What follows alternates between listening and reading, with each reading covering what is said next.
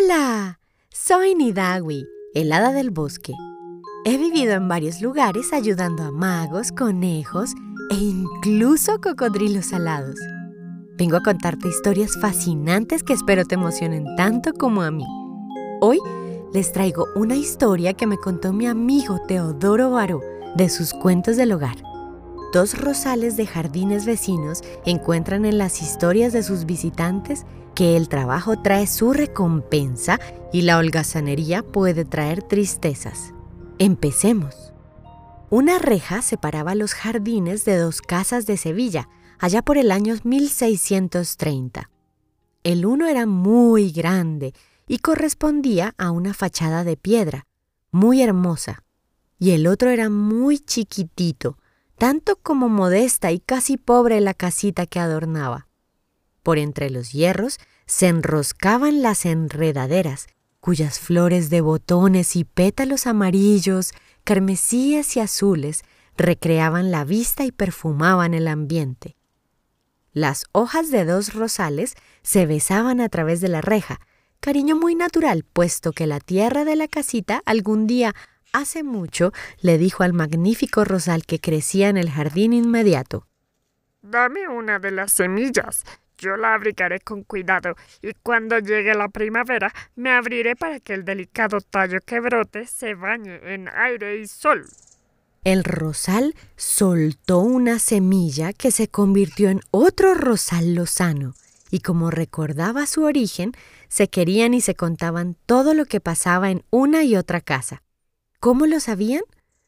Ambos encerraban néctar en sus corolas, y cuando los insectos que tenían el privilegio de penetrar en las habitaciones pedían a una de ellas que les permitiese libar una gotita del dulcísimo licor, les contestaban Si me cuentas lo que has visto, tendrás néctar.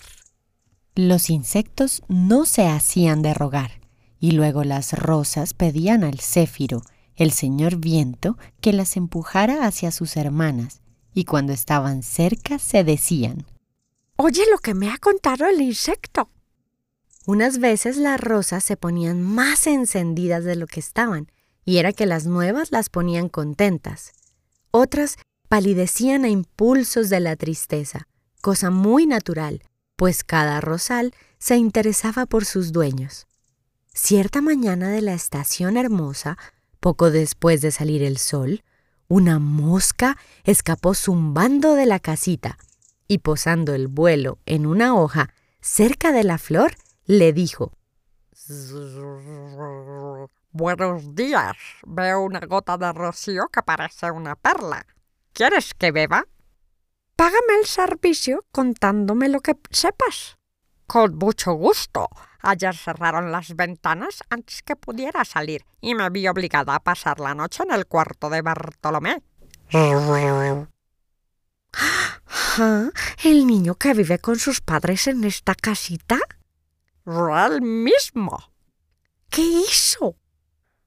Se acostó muy temprano y se durmió. Vaya unas noticias las que me das, exclamó la rosa.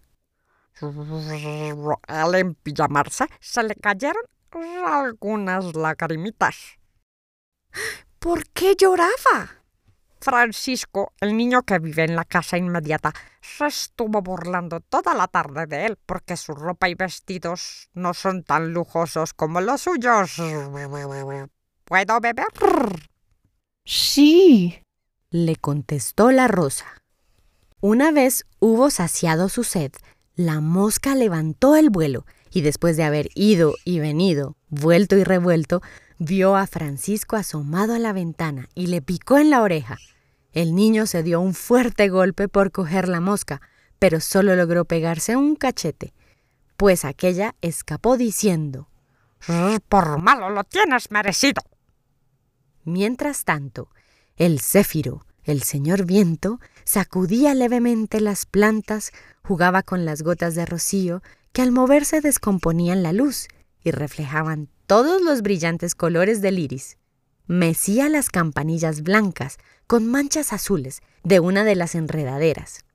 Después de algunos esfuerzos, los rosales lograron aproximarse manteniéndose agarrados a la reja por medio de algunas de sus ramas y hablaron lo siguiente. ¿Por qué molesta Francisco a Bartolomé?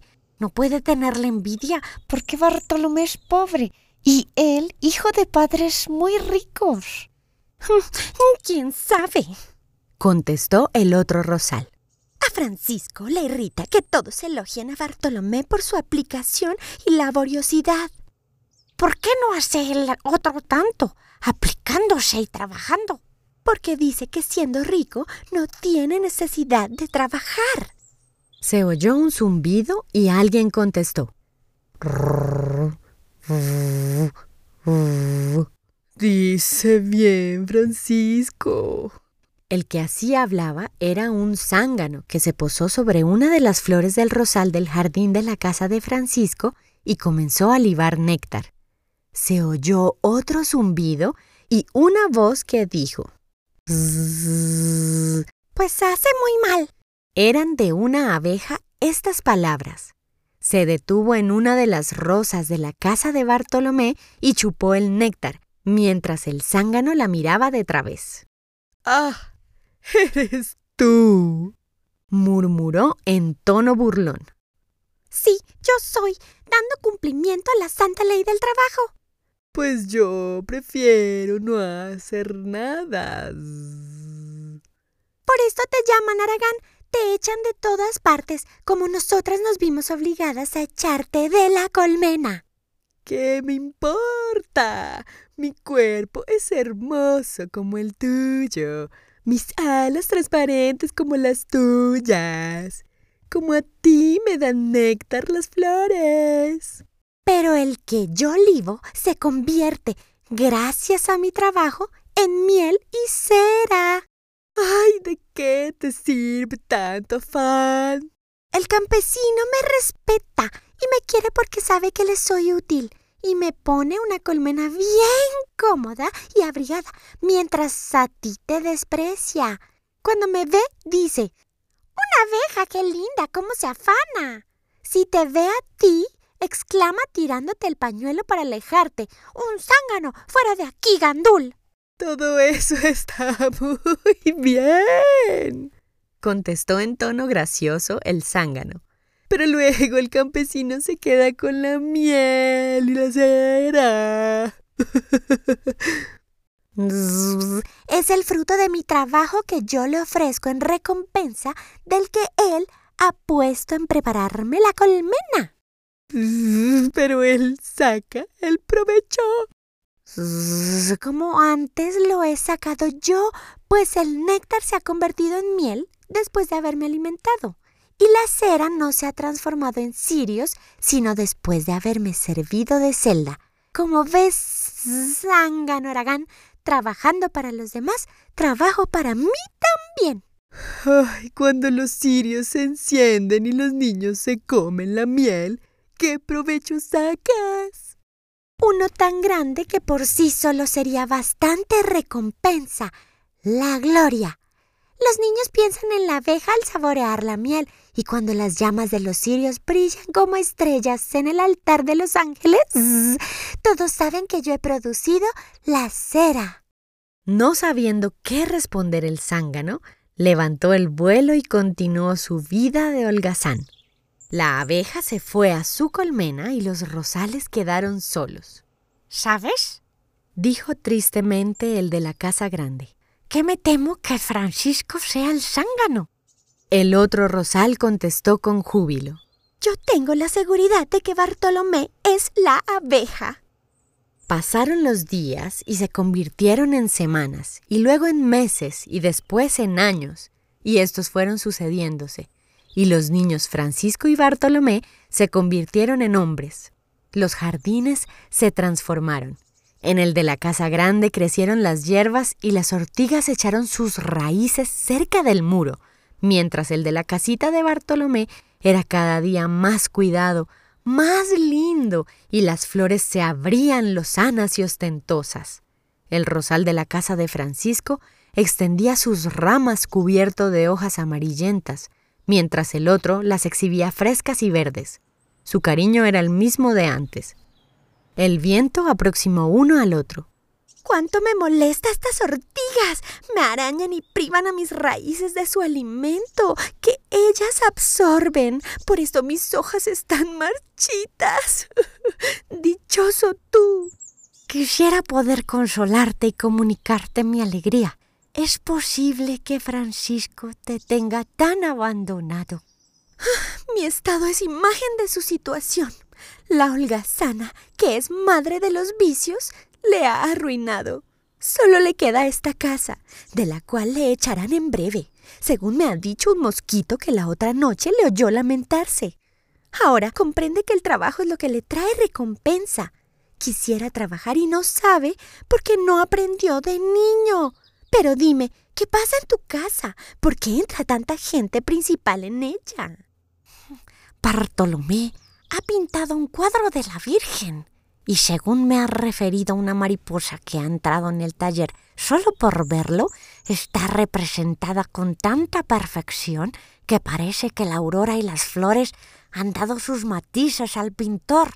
A los pies de la Virgen hay ángeles con la sonrisa en los labios y la luz del cielo en los ojos, y el espacio está encendido por los arreboles más purísimos. Oye lo que dicen esos caballeros que salen. Los rosales se estuvieron quedos por no perder una palabra y oyeron que uno de los caballeros decía a los demás. Confiesen vuestras mercedes que debemos enorgullecernos de que haya nacido en Sevilla Bartolomé Esteban Murillo, gloria de España, y el primero de nuestros pintores. ¿Has oído? Sí, contestó con tristeza el rosal de la casa de Francisco. ¿Qué hombres son esos que están en tu jardín? No lo sé. Oigamos. Varias personas, entre ellas un escribano y dos alguaciles, penetraron en la casa contigua. Se detuvieron cerca del rosal y hablaron lo siguiente. Me duele, en verdad, echarle de esta casa, pero él tiene la culpa, pues Francisco heredó a sus padres una rica herencia que ha malgastado con sus vicios y como nunca quiso trabajar, creyendo que los ricos no tenían necesidad del trabajo, no ha podido reponerla. Razón lleva usted en lo que habla, contestó el escribano. Si de niño hubiese trabajado, hoy no lo amenazaría la miseria. Entraron en la casa mientras de la otra continuaban entrando y saliendo caballeros y señoras, todos elogiando a Murillo. ¿Has oído? preguntó con melancolía un rosal al otro. Sí, contestó el interrogado con sentimiento, pues los males ajenos siempre dan pesadumbre. Si mis flores van a parar a manos de algún niño, yo le diré muy quedo al oído. Trabaja, niño querido, para que cuando seas hombre puedas alcanzar el aplauso de los demás y liberarte de la miseria. Ten en cuenta que ni los ricos están libres de ella. ¿Cómo te imaginas las dos casas y los jardines?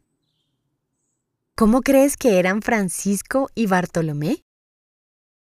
¿Sabes quién es Bartolomé Esteban Murillo? Y aquí termina el cuento de hoy. Mis Shaquikers, quiero pedirles un favor. Si les gustó este episodio, cuéntenle a su familia, amigas y amigos para llegar a más Shaquikers. Ahora debo partir. Nina y Ramón me esperan con unos paraguas para salir a caminar bajo la lluvia. Iremos muy abrigados y llegaremos a tomar un tecito caliente. Antes de irme, quiero agradecer a la voz del tío Flacao, a todos los Shaquikers que me escuchan y a quienes interactúan conmigo en el Facebook de Voces Encantadas y en arroba Voces Encantadas en Instagram. Recuerda, sueña y sé feliz.